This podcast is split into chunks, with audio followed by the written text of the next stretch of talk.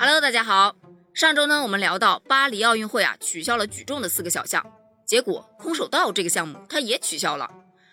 说到空手道这个项目呢，它作为东京奥运会上新增的项目啊，可以说是个绝对的冷门项目。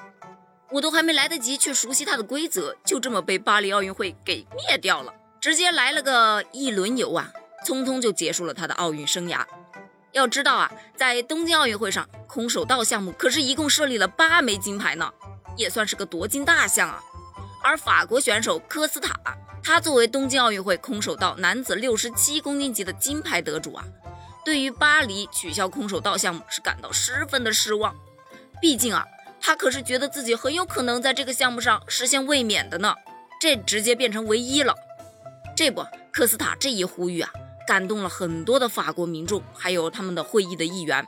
他们联合呢签了一封一百一十五人的联名信啊，上交给了巴黎奥组委的主席。然而，巴黎奥组委就表示啊。巴黎奥运会的计划是不会被更改的，会严格遵守国际奥委会的规则。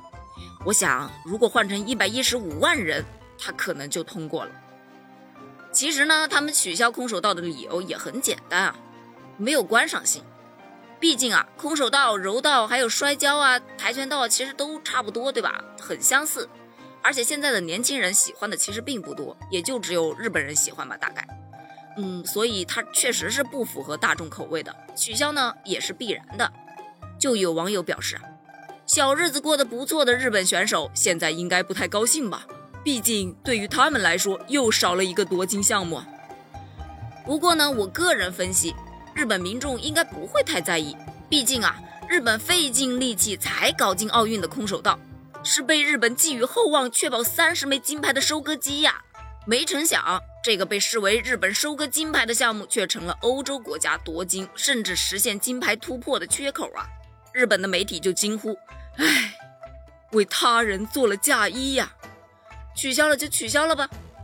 关于这件事儿，你怎么看呢？欢迎给我评论留言呢。我们下期再见。